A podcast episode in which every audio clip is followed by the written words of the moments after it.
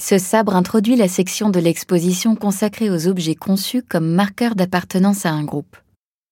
Il appartenait au comte Esterhazy, un noble d'origine hongroise dont la famille lutta pour l'indépendance de la Hongrie, alors sous domination autrichienne.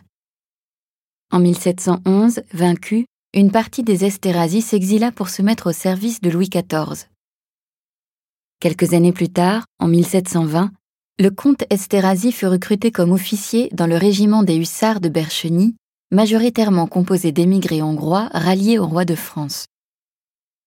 C'est à l'occasion de son arrivée dans le régiment qu'il aurait reçu des officiers ce cadeau de grand prix en signe d'acceptation par ses pairs et de reconnaissance du combat mené par sa famille. Il s'agit donc d'un objet de sociabilité au sein d'un corps réuni par des traditions et des luttes communes. Le sabre en lui-même témoigne d'ailleurs d'une double inspiration française et orientale.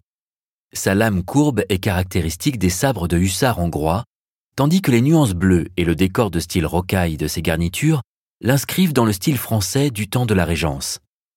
Sa poignée en fait un objet particulièrement précieux par le recours au lapis lazuli, matériau très rare à l'époque, qu'on ne trouvait que dans les mines d'Afghanistan. Sa garde ciselée est frappée des armoiries de la famille des Esterhazy.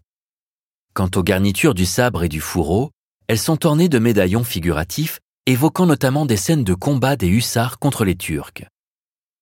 En 1735, le comte d'Esterhazy fut autorisé à quitter le régiment de Bercheny afin d'en créer un nouveau à son propre nom.